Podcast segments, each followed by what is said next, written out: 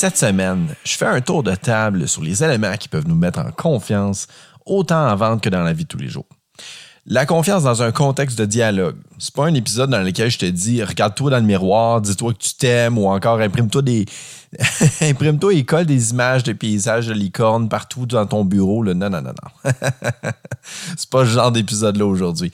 Je vais faire la distinction entre être confiant et paraître confiant. Tous les deux dans un contexte de dialogue, en vente et dans la vie de tous les jours. Écoute, c'est pas, pas en écoutant le podcast aujourd'hui que tu vas devenir plus confiant, mais ça va te mettre les choses en perspective et peut-être te faire réaliser certaines choses et te permettre de travailler sur toi-même à l'avenir. C'est mon plus grand souhait pour toi aujourd'hui que je peux, euh, je peux avoir. Je donnerai des astuces pour paraître plus confiant, mais je vais aussi t'apporter des observations qui sur le coup vont te paraître banales, mais quand tu vas te retrouver dans un groupe pour discuter, tu vas remarquer et porter attention aux petites subtilités et euh, ben, que je vais avoir parlé aujourd'hui. Bon, si on commence vraiment dans le concret de euh, la confiance lorsqu'on vend. Bien sûr, la première chose importante, si tu es une personne qui a de la difficulté à parler en public ou avec des étrangers, apprends ton esti de produit ça me dévisse toujours la tête de voir un nouveau vendeur entrer dans, la game, un peu timide. il, sait qu'il est gêné. Il a des problèmes de confiance lorsque, c'est le temps de parler, mais il, ne prend pas le temps d'apprendre ses produits. tu sais que tu as une lacune ici, là. Fais pas exprès, Chris. c'est déjà un obstacle de moins à gérer que d'au moins savoir de quoi tu parles. J'ai déjà abordé le sujet sur la, euh, sur la connaissance de produits dans le podcast. J'ai déjà dit euh, que ça ne veut pas dire que tu es meilleur vendeur parce que tu connais mieux ton produit. Par contre, si tu écoutes et tu te reconnais comme étant une personne nerveuse, timide euh, et que tu as de la misère à, parler en public de façon générale, ah ben, apprends ton produit. Parce que tu, vas, tu as des lacunes à compenser. J'ai connu des vendeurs plus introvertis, plus timides, mais très souvent, ce monde-là avait de meilleures connaissances de leurs produits que le gars ultra confiant et extraverti qui négligeait parfois certaines connaissances. Une fois que tu connais bien ton produit, en as-tu confiance? Tu sais la phrase populaire qui dit Quand t'es convaincu, t'es convaincant. Certains bons vendeurs sont capables de turn off la switch puis de te vendre n'importe quoi à n'importe qui. Je fais pas partie de cette gang-là, moi. si j'ai pas confiance en mon produit ou qu'il va te régler le problème d'une quelconque manière, c'est très dur pour moi de le vendre. Contrairement à ce que tu pourrais penser. Et là, si tu es comme moi dans ce, mindset-là et que présentement, tu n'as pas confiance en ton produit, soit tu ne connais pas assez et qu'il te manque de l'information, sinon, ben, ton produit, c'est de la merde, puis va vendre autre chose. Si tu n'as pas confiance en un seul de tes produits dans la gamme de ce que tu as, honnêtement, change de job. As-tu confiance en ton entreprise, ton boss ou la bannière pour laquelle tu travailles? Si tu savais à quel point j'abuse de cet argument-là pour vendre aux gens, la confiance que j'ai envers mon employeur, envers ma marque ou mon produit. C'est comme si tu te détaches de ton rôle de vendeur pendant deux secondes pour exprimer la, confiance que, que toi, en tant qu'individu, tu as envers ce que tu vends sans avoir l'air du vendeur qui dit ça pour vendre. Si tu n'as pas confiance en ton produit et que tu n'as pas l'air convaincant, tu ne vendras pas. Là, on parle de vente, là, mais on s'entend. Là. Ça s'applique dans n'importe quelle façade de la vie c'est pas juste de vendre un produit, ça peut être de vendre une idée, de parler d'un concept à quelqu'un. Si t'es pas convaincu toi-même, comment tu vas convaincre quelqu'un d'autre que ce que tu dis c'est vrai? Je pense réellement qu'on a tous deux personnalités et quatre types de confiance qui viennent avec. Évidemment, il y a la confiance interne et qui est la confiance en soi. Il y a la confiance qu'on dégage aussi. Mais je pense que toute personne a une confiance en elle dans la vie de tous les jours qui est différente de celle au travail. Au travail, bien des gens ont la confiance d'un guerrier prêt à conquérir le monde, puis rendu à la maison, ça a peur de faire un pain aux bananes par peur de le manquer. Sur les bananes dans le congélo, là, passe deux ans là jusqu'à finir aux poubelles, arrête de mettre tes bananes au congélo, Marie-Ève. On sait que t'en feras pas de pain aux bananes. J'y ai dit, Esti. Parce que beaucoup se concentrent plus au succès de leur carrière que leur succès en tant qu'individu dans le, quotidien. Beaucoup sont des lions au travail, mais une brebis à la maison. Être confiant, c'est, je pense, d'être bien dans sa peau et de savoir que peu importe ce qui va arriver, tu vas trouver la solution à ton problème, que tu vas toujours te relever quand tu tombes. Fais juste accepter que tu es exactement où tu es supposé être présentement. Présentement, l'endroit où tu es dans ta carrière, dans ta vie familiale, dans tes succès, c'est exactement là que tu dois être pour comprendre mieux ton parcours, tes objectifs, tes rêves et comment faire pour y arriver. Ton histoire s'écrit à l'instant et tu as le pouvoir de changer le narratif, de devenir une meilleure personne et de succéder dans tes projets. Si tu es un mess présentement, ta vie sera un mess. Si tu es un mess puis tu essaies de partir une business, ta business va être un mess. Travaille sur toi à devenir une meilleure personne qu'aujourd'hui et ton chemin va s'éclaircir plus tu vas travailler sur toi, peu importe ce que, ça peut vouloir dire pour toi, ça peut être une perte de poids, gagner du poids, ça peut être mieux manger, dormir plus, faire plus d'activité physique, arrêter de fumer, méditer, on s'en calisse, peu importe c'est quoi. Plus tu, plus tu avances sur le chemin de la croissance personnelle, mieux ta confiance sera. Sois bien dans ta peau. Si tu ne l'es pas, change quelque chose. N'essaie pas d'être quelqu'un d'autre. Sois juste la meilleure, la meilleure version de toi-même tu n'auras jamais confiance en toi et tu ne seras jamais bien dans ta peau à essayer d'être quelqu'un d'autre parce que tu ne peux pas. Tu es toi et ça ne changera pas ça. Just be the best version of yourself. Un truc pour être plus confiant, c'est de focaliser son temps, ses pensées, son énergie sur ses accomplissements et les buts suivants qui mèneront éventuellement à d'autres accomplissements. Appréhende les échecs et accueille-les parce que sans échec, on ne s'améliore pas.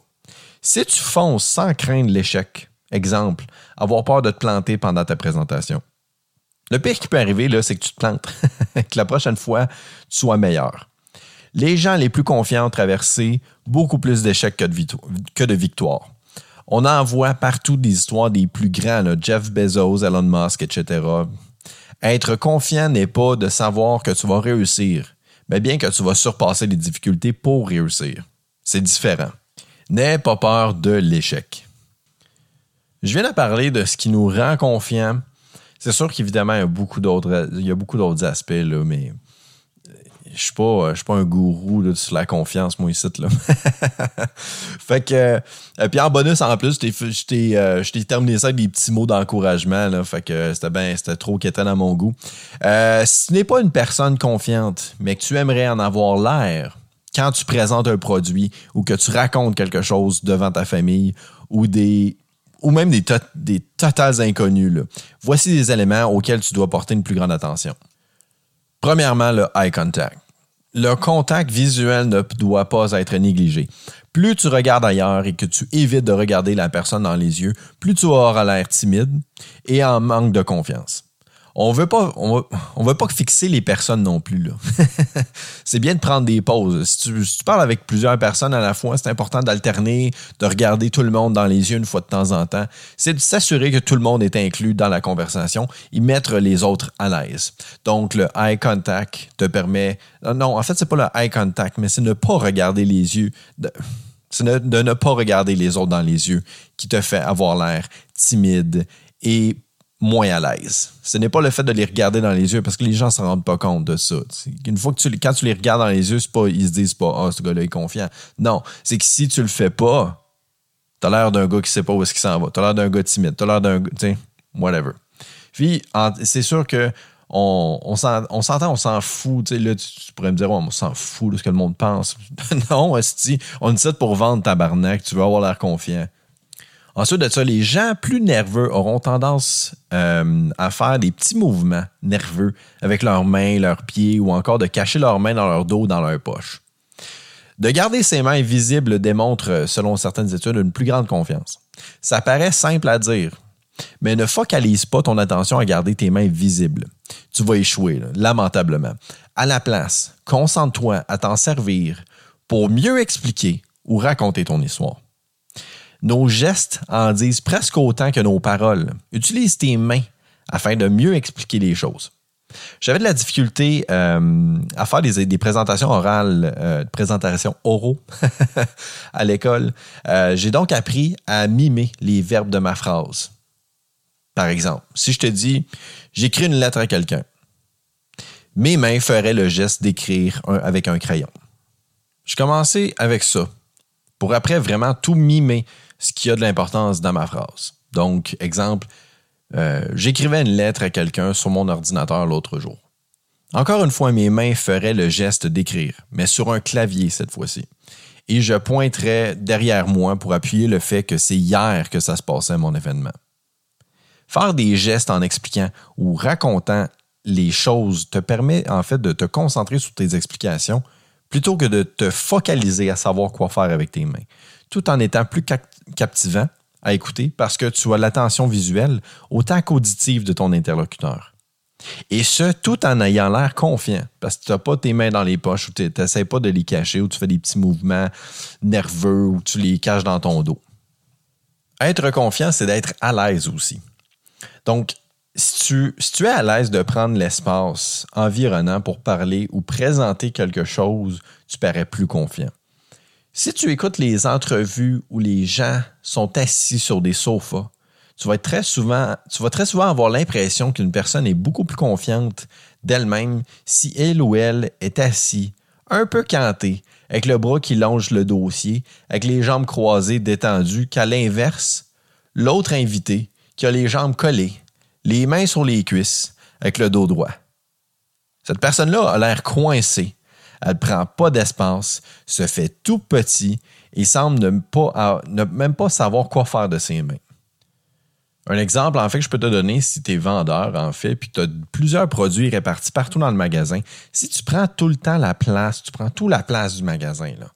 Quand tu as un client avec toi, tu, pars d'un point, tu t'en vas à l'autre bout du magasin, tu reviens, tu prends l'espace que tu as besoin pour vendre, puis premièrement, tu agis comme si tu étais un boss, tu as l'air plus confiant, C'en est un, parce que là, j'ai donné l'exemple d'être assis, mais ça peut être aussi que quand tu es debout, tu prends assez d'espace, euh, tu, Mettons, tu vends des meubles, tu t'assis sur le divan, venez, venez vous asseoir, monsieur, essayez ça, c'est super confortable, tu, tu discutes, puis blablabla. Tu sais, de prendre l'espace, prendre le terrain, d'être à l'aise où est-ce que tu es, de montrer que tu es, tu connais bien la place, tu es confiant, c'est comme ça.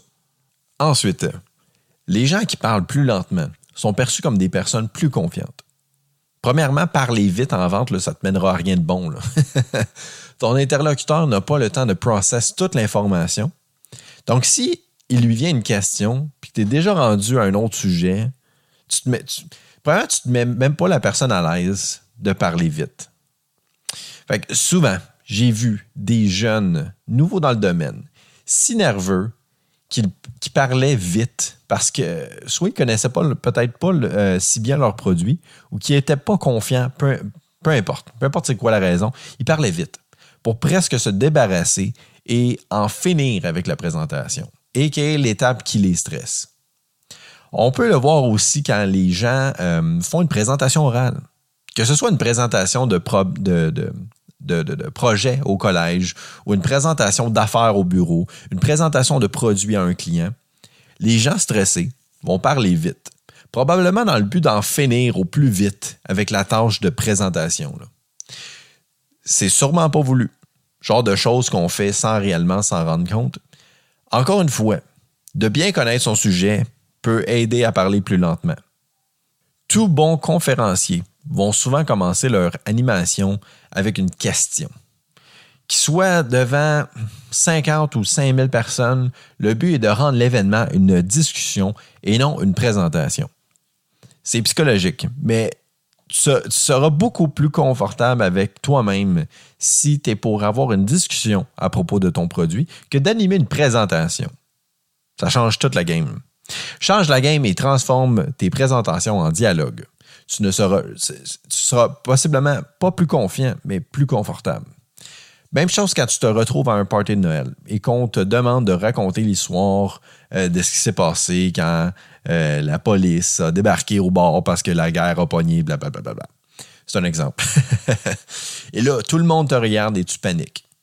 Commence par poser une question.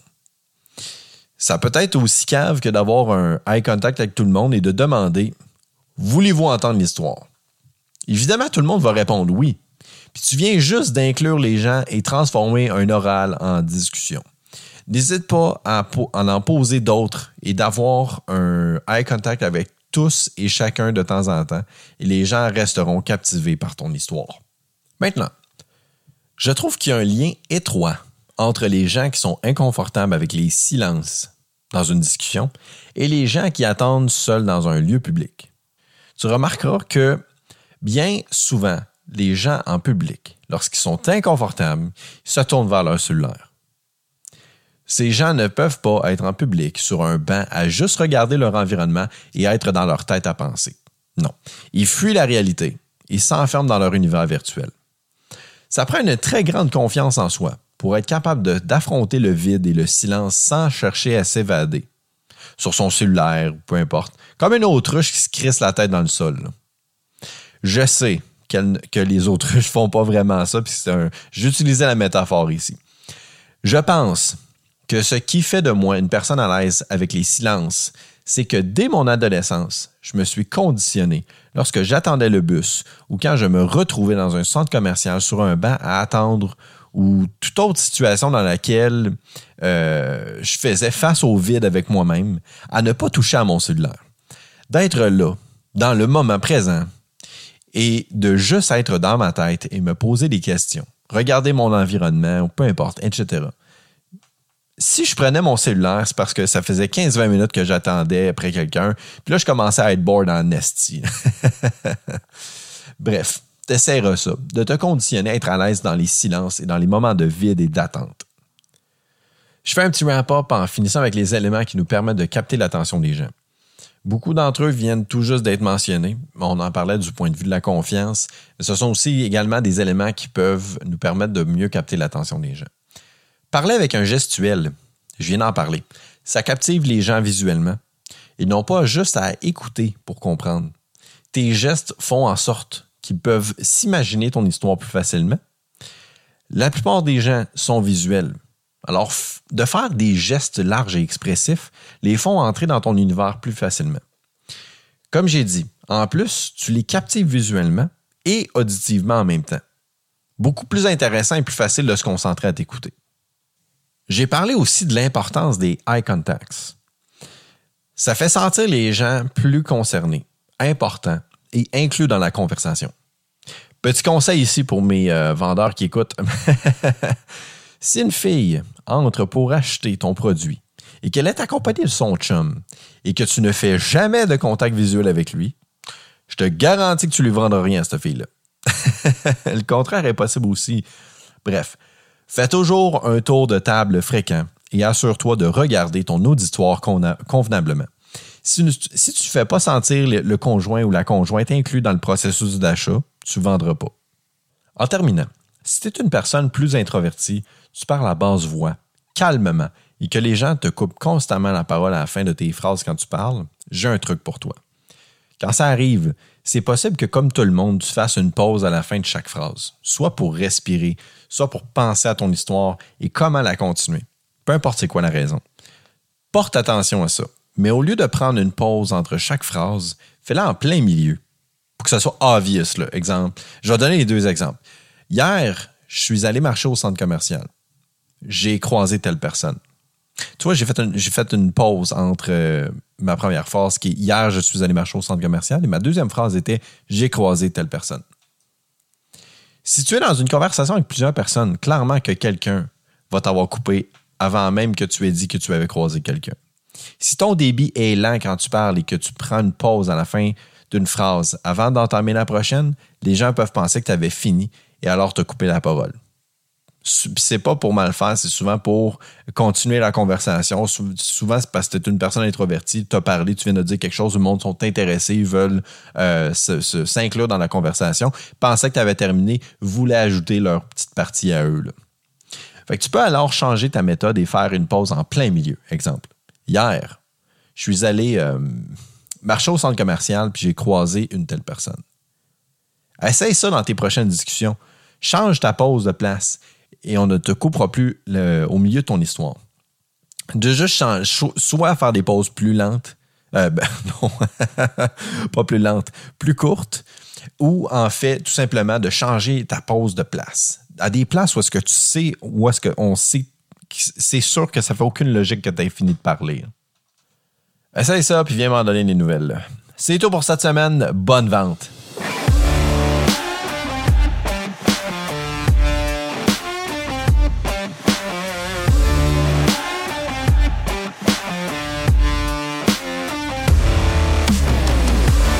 J'espère que ça t'a plu.